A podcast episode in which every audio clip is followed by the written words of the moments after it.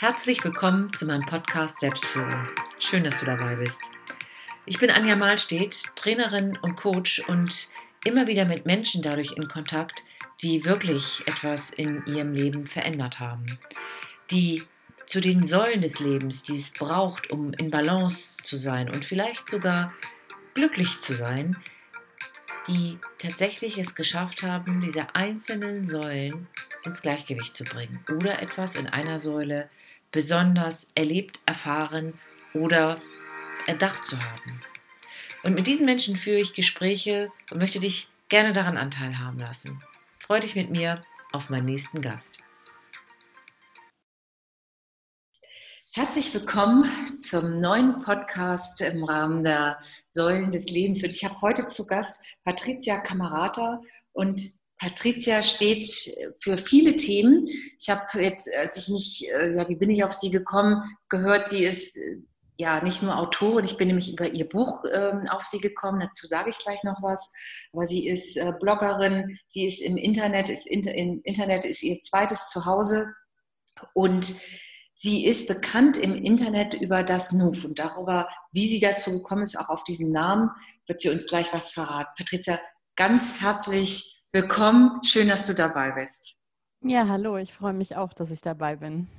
Patricia, ich bin über dich gekommen zu diesem Thema Mental Load, denn du hast dazu, du bist ja Autorin mit mehreren Büchern, du hast ja vielen Ebenen eine Kompetenz, aber gerade was das Thema Mental Load anbelangt, hast du dir einen Namen gemacht. Und damit würde ich auch gerne gleich einsteigen wollen, weil ich, es ist mittlerweile ein Begriff, aber vielleicht können nicht alle was damit anfangen. Würdest du damit mal einsteigen? Was ist denn das für dich und wie bist du überhaupt auf dieses Thema gekommen? Das ist ja was ganz Persönliches, was äh, dich dazu auch gebracht hat.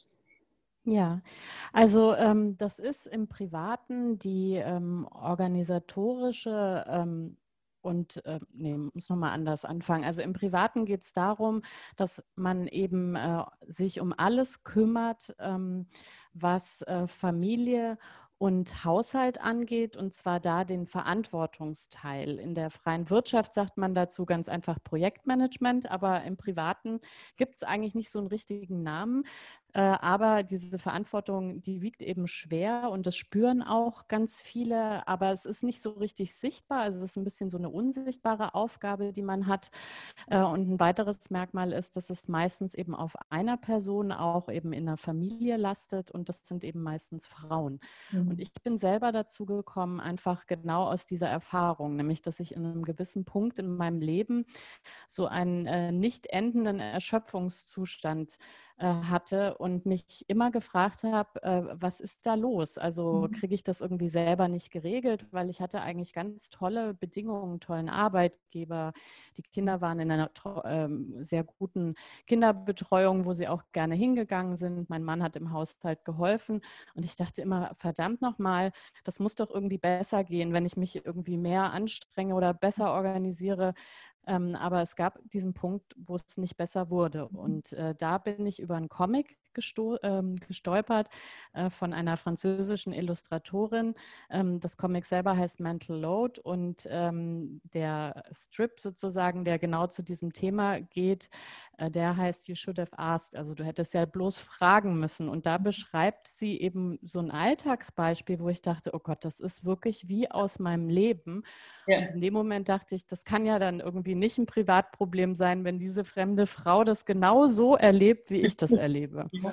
Also da war jetzt ja schon ganz viel drin. Da würde ich gerne noch mal einmal tiefer reingehen, gleich in den Einstieg. Du sagtest, das ist wie so ein Projektmanagement. Und ähm, ich habe ja früher auch auf Konzernseite gearbeitet im Personalbereich und ich weiß, dass wir oft gesagt haben, oh, wir stellen sehr gerne Frauen ein, die aus der Elternzeit zurückkehren, weil die haben ja echt Erfahrung im Projektmanagement. Die haben mhm. ein Projekt zu Hause äh, gesteuert und den Frauen ist das ja oft gar nicht so bewusst, welche Kompetenz sie da haben. Also Ne, und aber was das als Belastung heißt.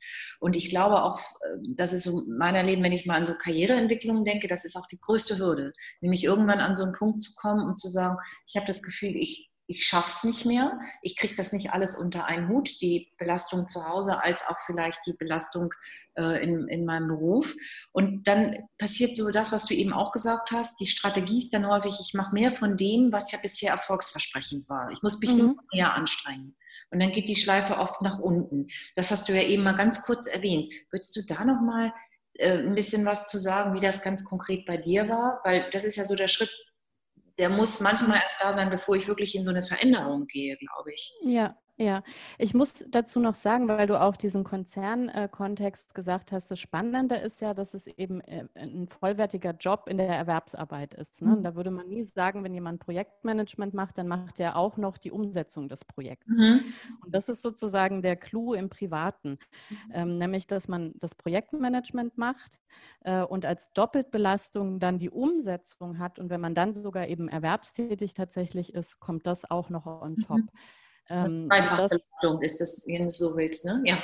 Ganz genau. Und ähm, dadurch, dass das aber im Privaten ähm, nicht so wertgeschätzt wird, nimmt man das eben selber auch gar nicht so wahr. Also man mhm. findet das ganz normal. Das gehört eben zum Leben dazu. Und das hängt natürlich auch ein bisschen von den persönlichen Ressourcen ab ähm, wie viel man organisiert bekommt tatsächlich, äh, auch wie viele Kinder man hat, wie eben die Rahmenbedingungen sind. Aber es kann eben gut sein, dass man dann persönlich eben doch an so eine Grenze stößt. Mhm. Und das war bei mir ähm, erst, äh, als ich äh, nach dem dritten Kind, in, wir waren eine Patchwork-Familie, äh, aus der Elternzeit eben in die Teilzeitberufstätigkeit zurückgekommen bin. Und das hat sich so ganz seltsam geäußert, nämlich ich bin immer U-Bahn gefahren äh, und bin an einem bestimmten Platz in Berlin am Alexanderplatz äh, rausgekommen. Und da ist so ein großes Kino.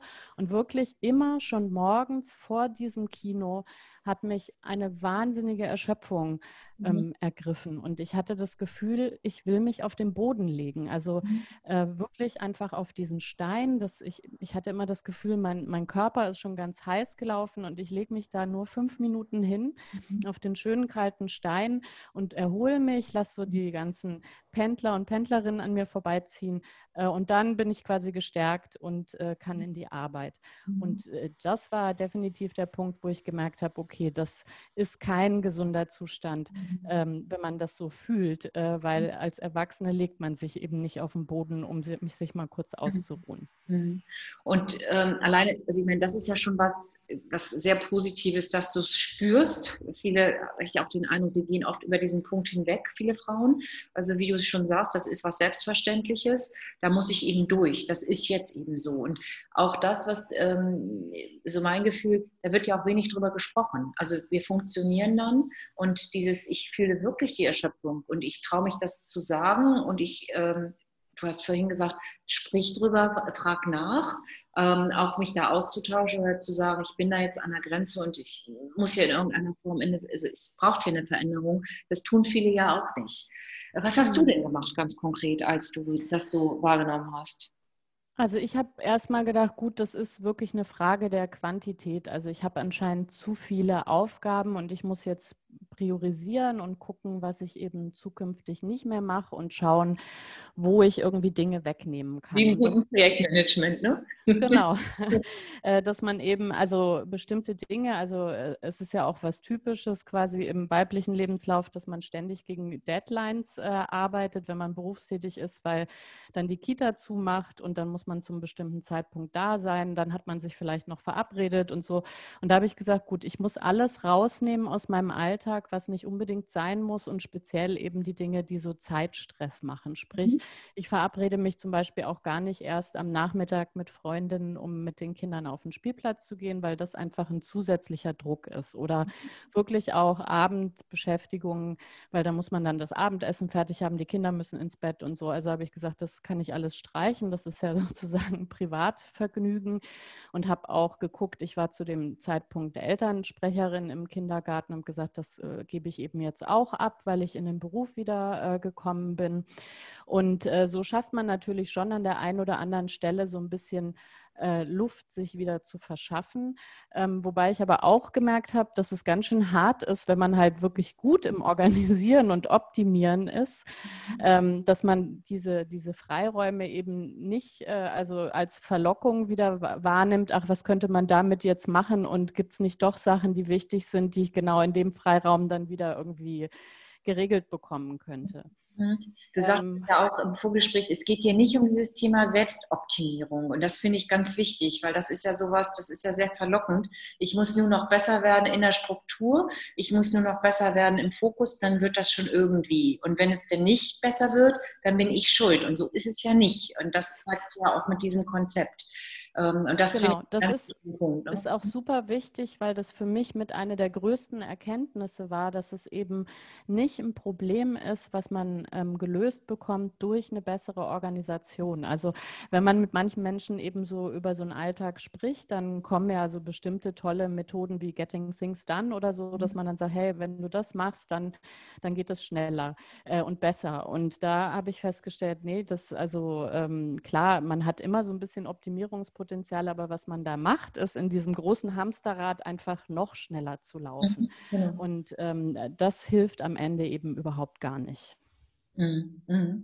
Ja, also kann ich, ich sehr nachvollziehen. Ich sehe jetzt äh, viele Köpfe nicken, dass äh, virtuell, glaube ich, geht das ganz vielen Frauen so, insbesondere ja oftmals noch Frauen, die sagen, ja, kann ich alles nachvollziehen.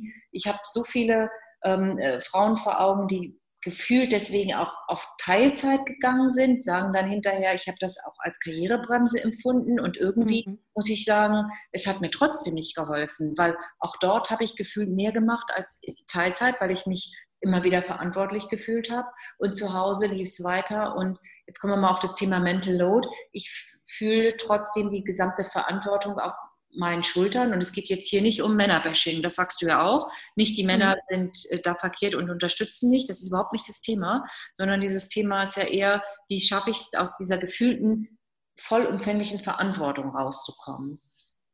Ja, die man, die man ja auch oft selber einfach annimmt. Also mhm.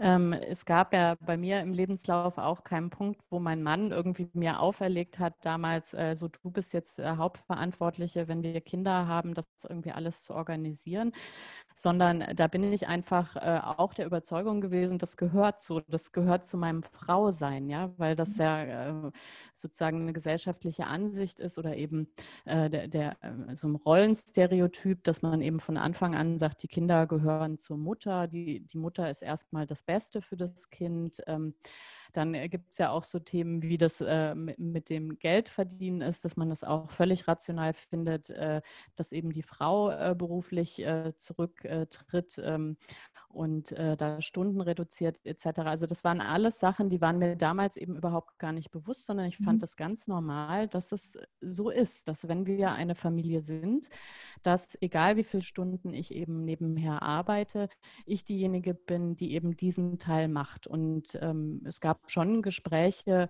äh, und mein Mann hat äh, auch zum Beispiel eben ähm, an einem Tag die Kinder in den Kindergarten gebracht und es gab einen Nachmittag, das war dann der Papatag, da hat er die Kinder äh, abgeholt und was mit denen äh, unternommen. Und äh, das war für mich alles total äh, richtig. Und das hat ganz lange funktioniert, bis eben irgendwann meine, meine Kraft eben doch nicht mehr ausgereicht hat, das in der Verteilung zu machen. Mhm. Mhm. Und was hat sich, also was hast du dann äh, in Angriff genommen? Was hast du dann verändert? Weil Mental Load sagt es ja auch schon, du hast trotzdem noch diese Verantwortung auf den Schultern, mhm. also wie im Projektmanagement ja auch.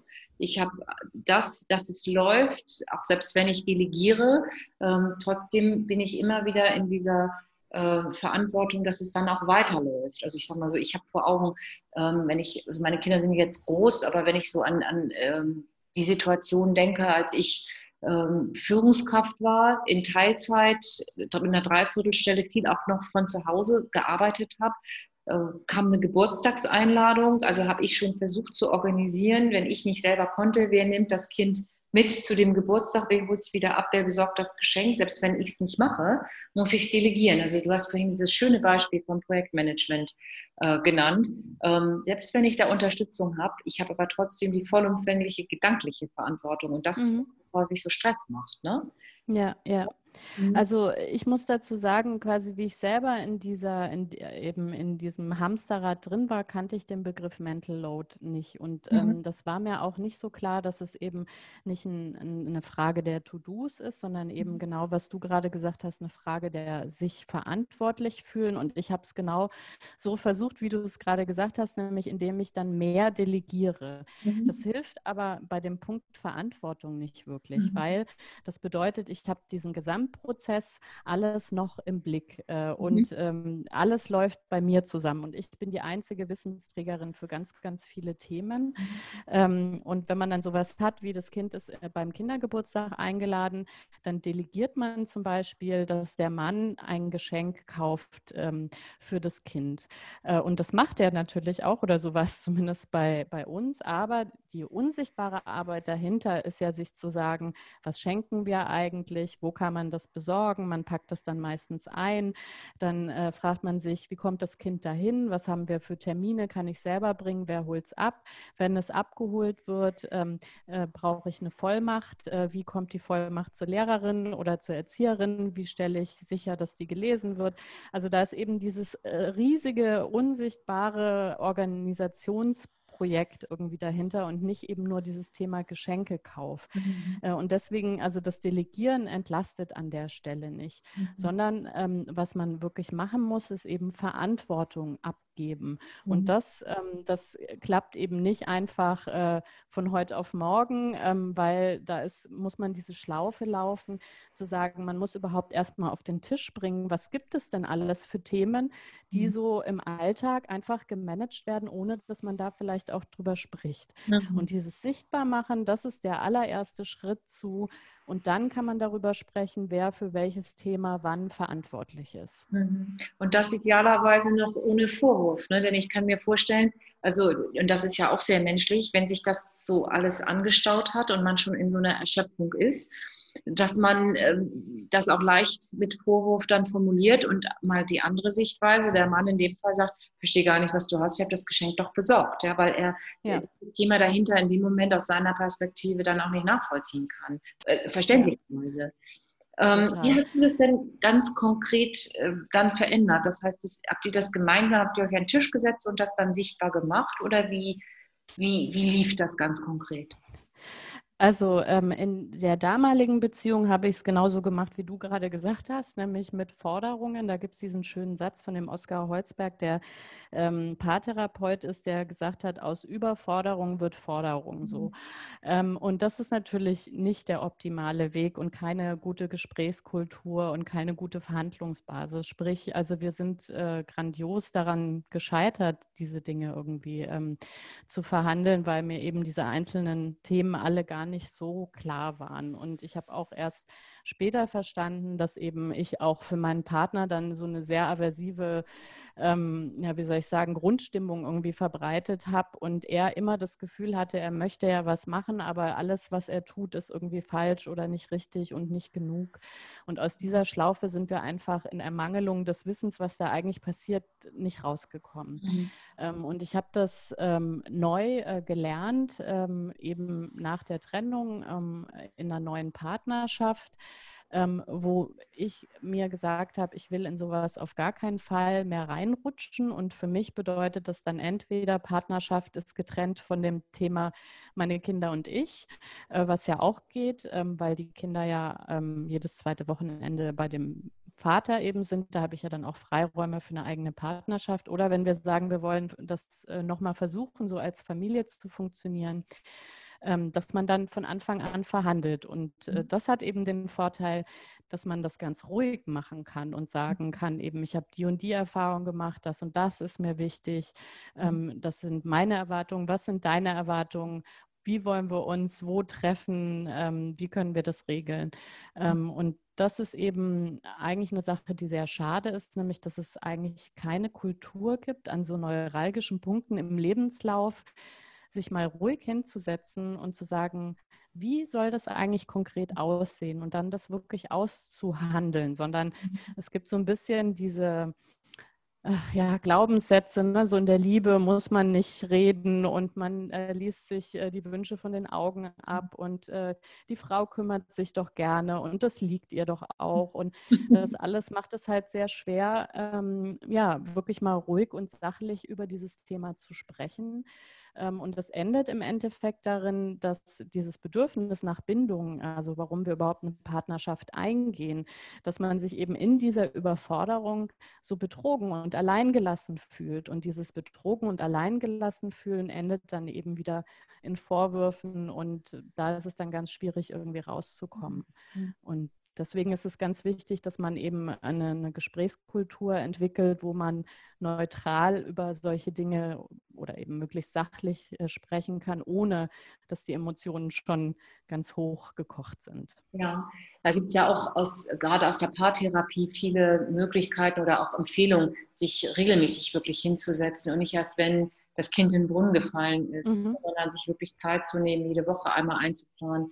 Und sowas in der Art empfiehlst du ja auch. Und mhm. du sagst vorhin etwas, das kommt ja auch tatsächlich, also kommt nicht aus dem Projektmanagement, aber wird im Projektmanagement ja wirklich erfolgreich angewendet, nämlich dieser Punkt Erwartung managen, Erwartungsmanagement. Mhm. Das ist für mich so wirklich der, das Erfolgskriterium für vernünftiges, gut gemachtes Projektmanagement, nämlich zu Anfang wirklich zu gucken, wer kommt mit welchen Erwartungen in dieses mhm. Thema rein, in dieses Projekt oder mit diesem Projekt und wer kann was erfüllen und was auch nicht und dieses was auch nicht das auch anzusprechen. Und das wird ja häufig eben nicht gemacht. Und du beziehst das jetzt aufs Private, das finde ich wunderbar. Also ich lerne ja selber immer sehr viel aus diesen Podcast-Gesprächen. Für mich, das nehme ich sehr mit, kann ich das ja tatsächlich äh, im Privaten auch machen. Und mhm. wenn ich dir so zuhöre, glaube ich, immer dieses genau bevor bevor die Emotionen dazu kommen, bevor ich mich betrogen oder nicht gesehen fühle. Wie macht ihr das denn heute, dass ihr das am Laufen haltet? Macht ihr das mhm. ganz regelmäßig oder wie sieht das aus? Ja. Also äh, wir, wir machen jetzt mindestens einmal in der Woche wirklich so eine Wochenbesprechung.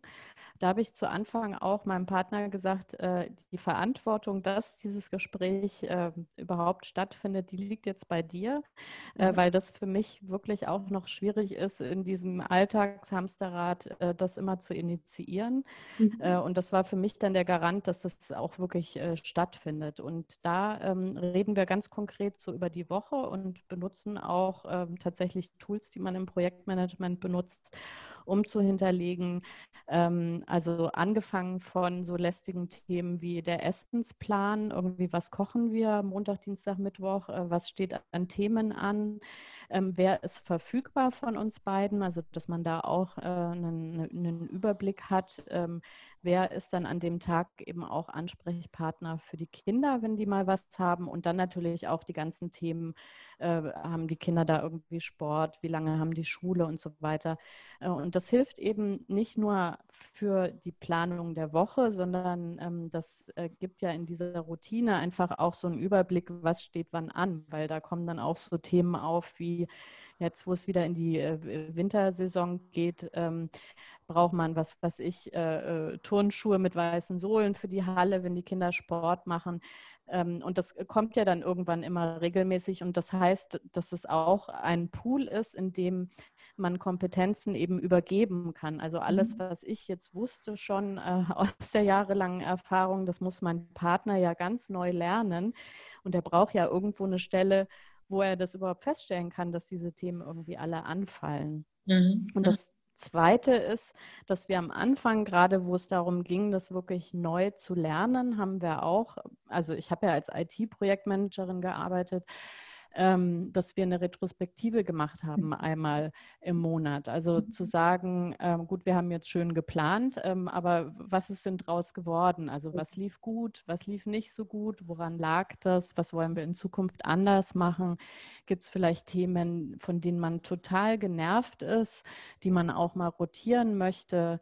Ähm, und eben da auf der Metaebene über diese ganzen Themen irgendwie zu sprechen.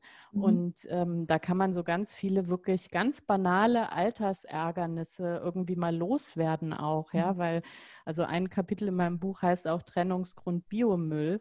Mhm. Ähm, das ist total banal, aber man kann eben in der Partnerschaft ganz toll über solche Themen irgendwie streiten.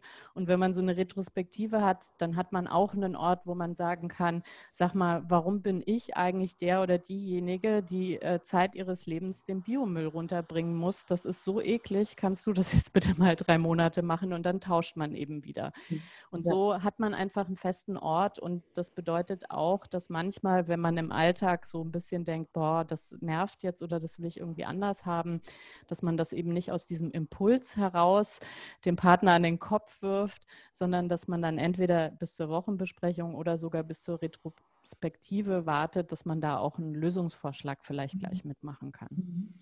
Also ja, kann ich total gut nachvollziehen. Nun ist ja etwas, was ich glaube, was sehr herausfordernd ist, nicht nur im beruflichen Kontext, sondern mindestens genauso im privaten, ist dieses Thema Verantwortung wirklich zu übergeben. Also das mhm. eine ist ja, dass ich das Kopf verstehe, dass das jetzt nötig ist aufgrund meiner Ressourcen und auch das, was du sagst, dass ich verstanden habe, Delegation heißt ähm, nicht nur, ich gebe die Aufgaben weiter, sondern vollumfänglich auch die Verantwortung heißt ja auch, dass ich auch die Kontrolle der Sache übergebe. Also im Sinne mhm. von kontrollierst selber, ja, wie ist es jetzt gelaufen.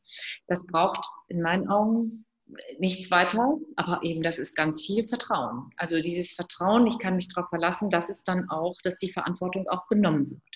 So und das ist ja so ein Punkt, wo es der, in der Praxis häufig dann ähm, kritisch wird wie hast, also das ist für mich ein Lernfeld, das ist aber auch dann für meinen Partner oder für meine Projektmitglieder ein Lernfeld. Wie war denn dieses Lernfeld für dich?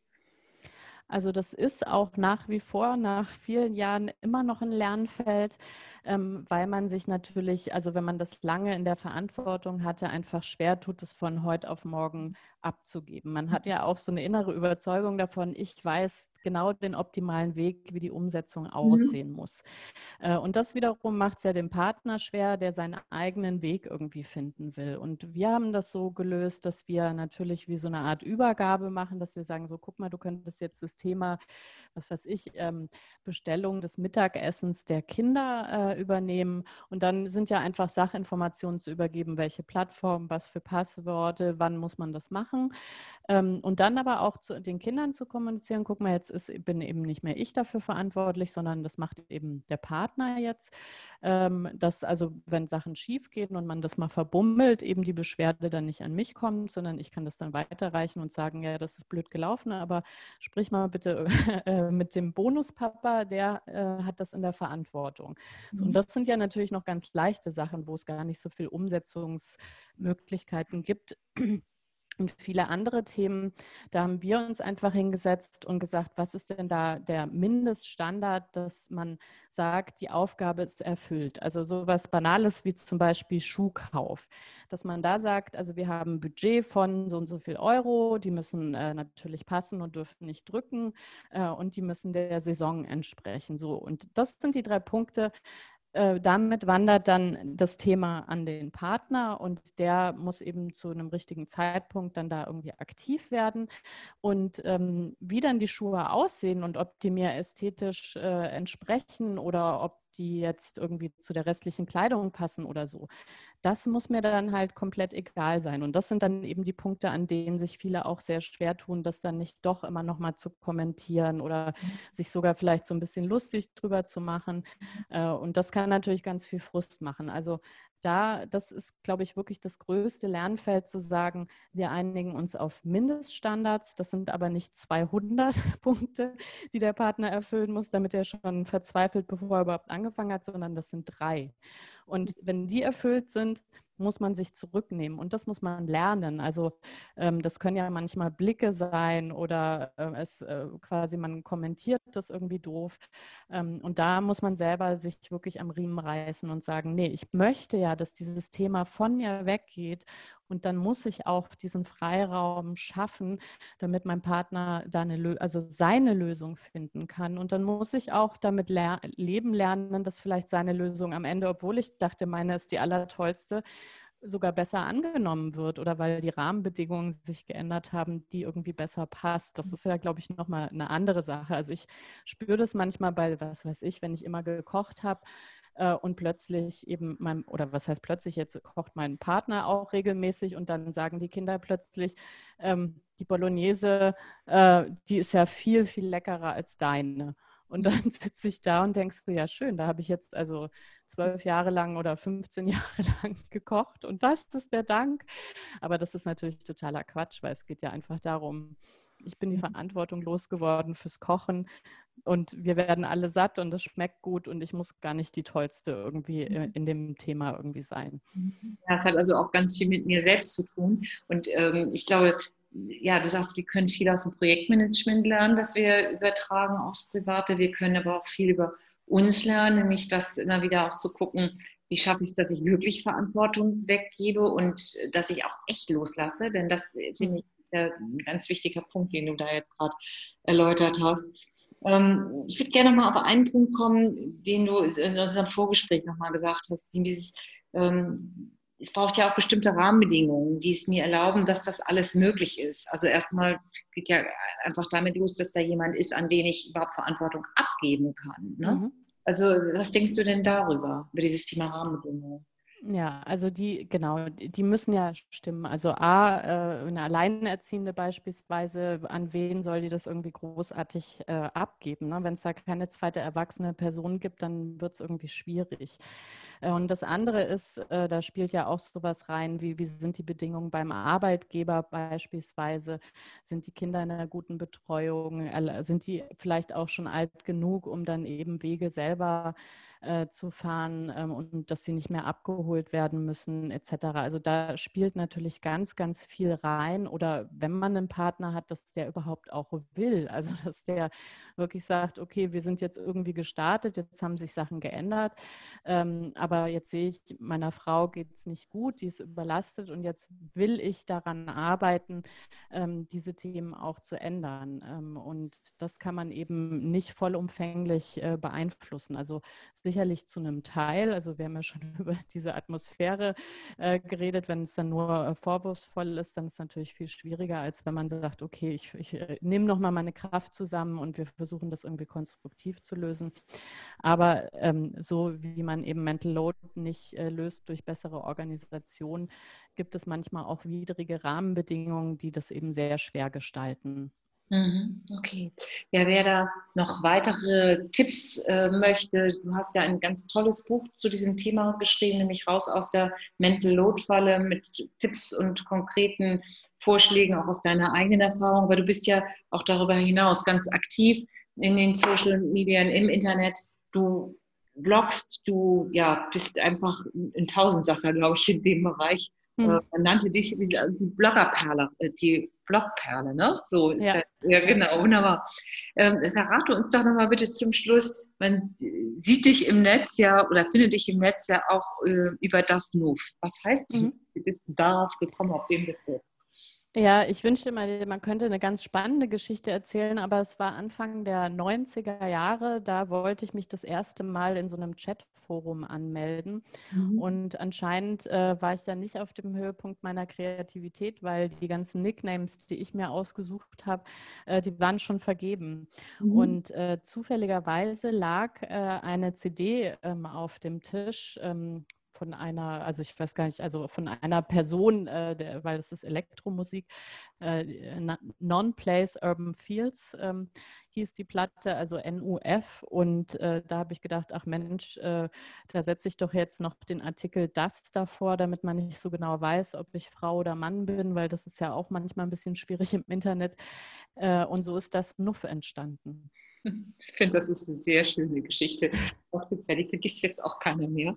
Ich sage dir ganz, ganz herzlichen Dank für dieses äh, schöne, inspirierende Gespräch. Und ich finde, ähm, was ich also ganz besonders schön finde in diesem Austausch mit dir, ist, ähm, dass es auch dazu beiträgt, ähm, so deine Herangehensweise mal mit diesen Mythen aufzu, aufzuräumen. Nämlich ähm, dieses typische, äh, die lassen uns ja nicht die Männer von Seiten der Frauen oft oder von den Männern, wir dürfen hier nicht. Also so dieses mhm. gegenseitigen Schuldzuweisungen, dass das überhaupt keinen Raum hat dafür, sondern du ja sagst, äh, drüber sprechen hilft, möglichst sachlich. Und da gibt es auch viele Möglichkeiten, die wir eben aus dem beruflichen Kontext drüber ziehen können.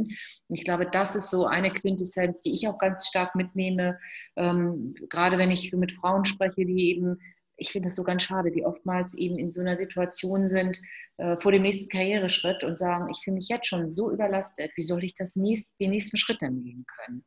Mhm. Ja, und da mal zu gucken, wie kann ich wirklich mich entlasten und was kann ich aus mit meiner beruflichen Kompetenz, wie kann ich die nutzen im Privaten? Und das ist ja genau mhm. dein Ansatz, finde ich ganz toll. Ganz herzlichen Dank für dieses Gespräch. Und ähm, ja, ich denke, wir werden noch viel von dir und über dich lesen. Dankeschön, Patricia. Ich danke auch. Schön, dass du dabei gewesen bist.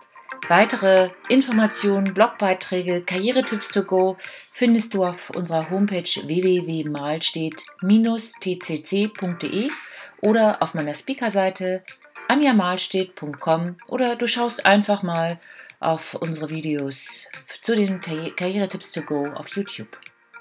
Bist du beim nächsten Gespräch, Interview wieder dabei? Dann schalt wieder ein zum Podcast Selbstführung. Ich freue mich auf dich.